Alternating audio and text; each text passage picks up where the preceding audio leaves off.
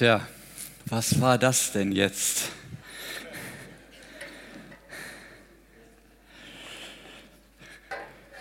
Das iPhone als Gegenstand gottesdienstlicher Verehrung? Ich weiß ja nicht.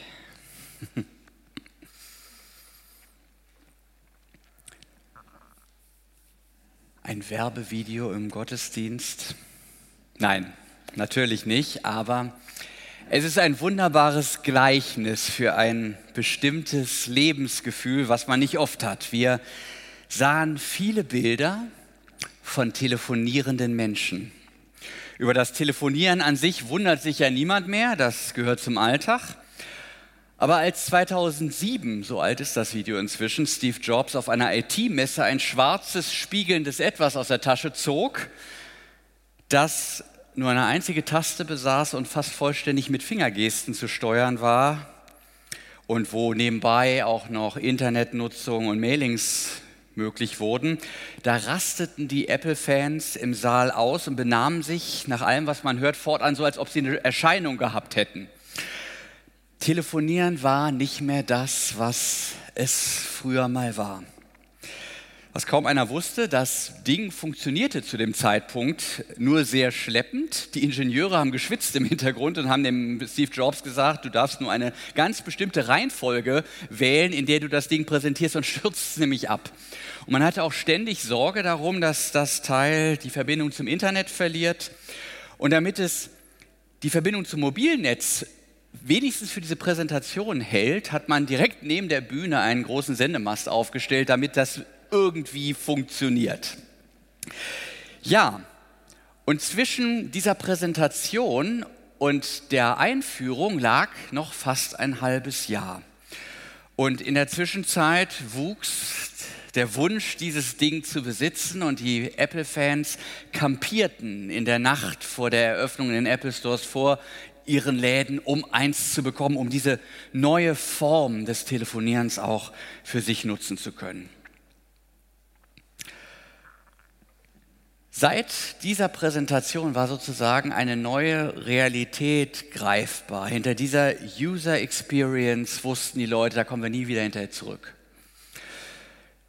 Wir kamen in unserem Gottesdienstteam auf dieses Video, als wir gemeinsam über die Urlaubszeit nachdachten.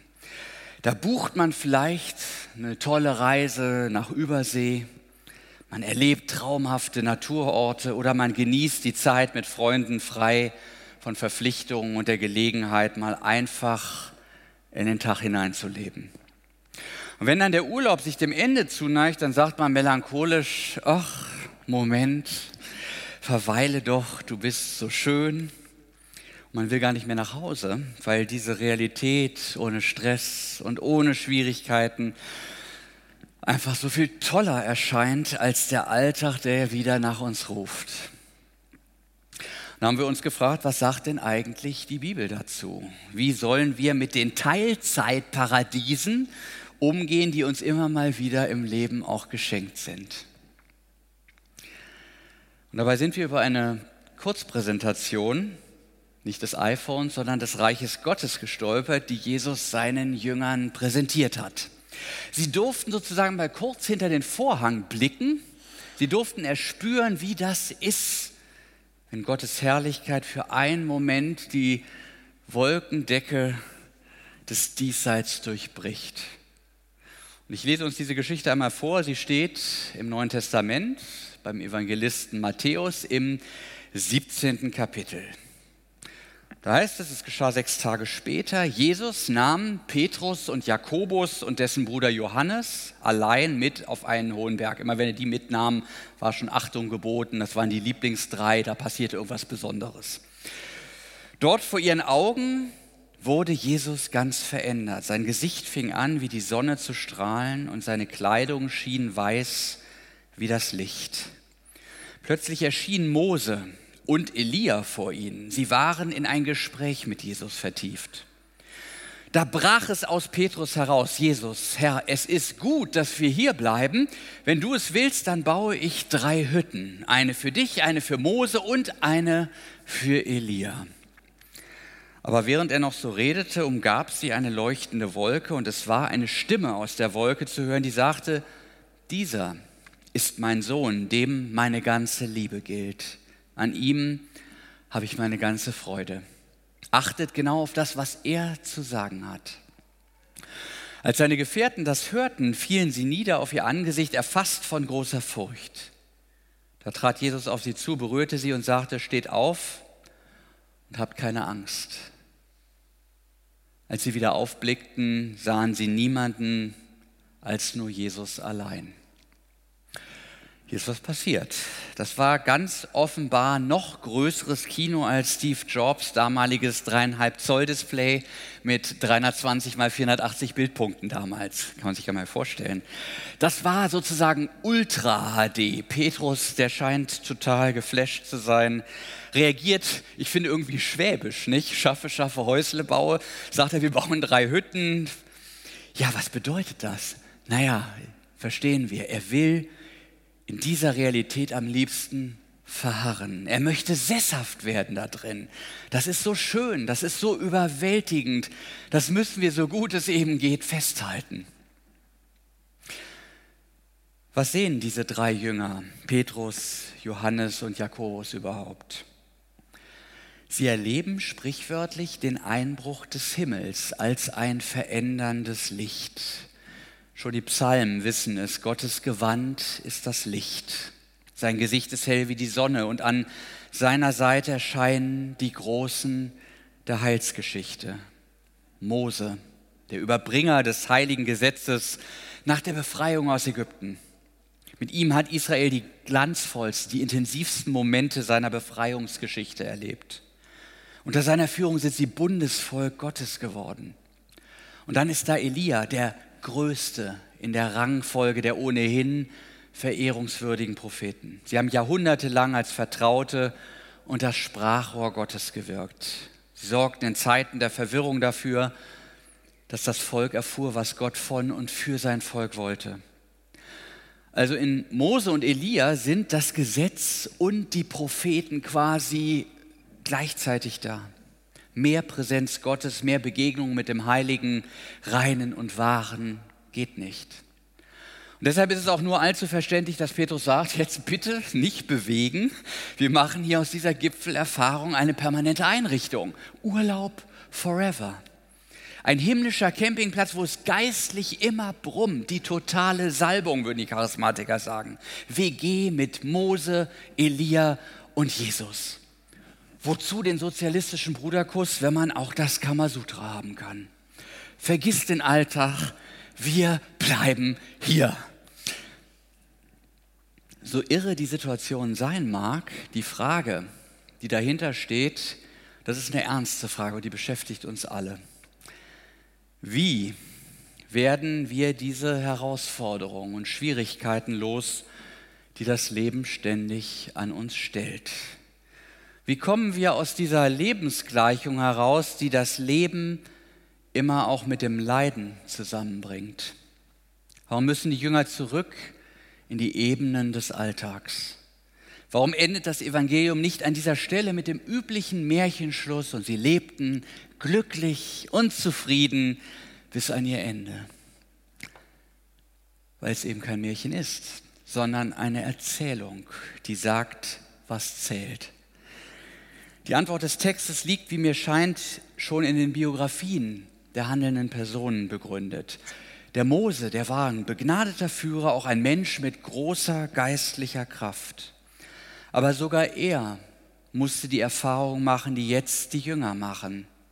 Seine Geschichte war ja keinesfalls die eines Cäsars, der kam, sah und siegte. Wir erinnern uns, Mose verbrachte Jahrzehnte der Blüte seines Lebens in der Wüste, hütete Schafe. Er führte sein Volk auch nicht direkt ins gelobte Land, sondern er musste 40 Jahre durch die Wüste irren, bis sich das Land Kanaan, das gelobte Land, öffnete. Und nicht genug damit, nun endlich, das verheißene Land, das Reich Gottes ist zum Greifen nah. Und doch gelangt Mose nicht hinein. Er sieht von ferne und stirbt an der Schwelle zum Ziel seiner Träume. Schauen wir auf den anderen religiösen Superstar des Alten Testaments, Elia, der größte aller Propheten. Sein Alltag war auch nüchtern. Er hatte viele ungemütliche Botschaften zu überbringen. Dafür wird er nicht lieb gehabt. Niemanden geringeren als die Königin macht er sich dadurch zum Feind. Sie will ihn schlicht lünchen. Und Elia macht das zu schaffen. Er wird depressiv darüber. Fast bricht er unter dieser Last seines Prophetenamtes zusammen. Und er läuft und läuft und läuft 40 Tage, 40 Nächte zum heiligen Berg, zum Horeb durch die Wüste, wo Gott wohnt. Er unternimmt quasi eine Reise zu den Wurzeln seines Glaubens, dort, wo für ihn als Prophet einst alles begonnen hatte. Es dauert eine gefühlte Ewigkeit, bis Gott durch Elias Sprachlosigkeit und Verzweiflung hindurchdringt. Und am Ende dieser Odyssee, wir haben darüber unter dem Thema Depression auch schon mal einen Wahlsonntag gefeiert, erlebt er auf dem Berg die Herrlichkeit Gottes, ebenso wie vor ihm Mose beim Empfang der Gebote. Aber beiden, zusammen mit den Jüngern, ist das gemeinsam. Sie müssen den Berg wieder verlassen. Sie müssen runter.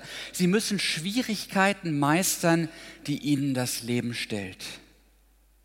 Mose kriegt es sofort nach der äh, Niederkunft vom Berg mit dem goldenen Kalb zu tun also der Kardinalsünde Israels. Das ist der schwerste Brocken, den er zu lösen hat. Elia muss den Konflikt mit dem Königshaus bis zum Äußersten weiterführen. Und Jesus nimmt die Jünger wieder mit in die Niederungen, um sich auf seinen größten Kampf vorzubereiten, den er, der auf dem Hügel von Golgatha endet. Wenn wir diese Biografien mit ihren Gipfelerfahrungen bedenken, dann legt sich der Schluss nahe, wir Menschen bekommen diese Erfahrung nicht zur Unterhaltung oder gar zur Zerstreuung, sondern ja gleichsam als eine Druckbetankung, um einem bestimmten Auftrag gerecht zu werden, um dafür Stärke und Kraft und Durchhaltevermögen zu sammeln. Aber es gibt hier kein Dauerabo, keine 24/7 Flatrate dafür, weil unser Leben darauf ausgerichtet ist, mit Herausforderungen umzugehen. Und es ist keine Option für uns, ein Leben im Liegestuhl zu führen. Wir würden des Lebens nach kurzer Zeit überdrüssig werden. Ich muss dabei an meine Teenager denken, die sich schon manchmal ein Leben in so edler Gechilltheit als paradiesischen Dauerzustand gewünscht hätten. Und wenn sie dann nur einen Tag so im Halbdunkel mit ihrem Smartphone vor sich hingechillt haben um 100 YouTube-Videos, um 1000 Reels und um 10.000 Kurznachrichten bereichert, dann wirken sie irgendwie, ich kann mir nicht helfen, gebremst in ihrer Ekstase.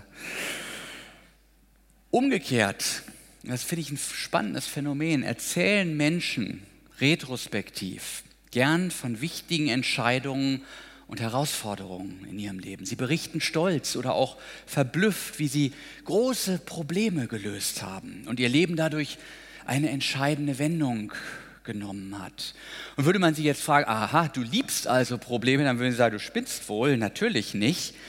Aber im Nachhinein als Problem der Vergangenheit, als gelöste Probleme sind sie eigentlich ganz toll.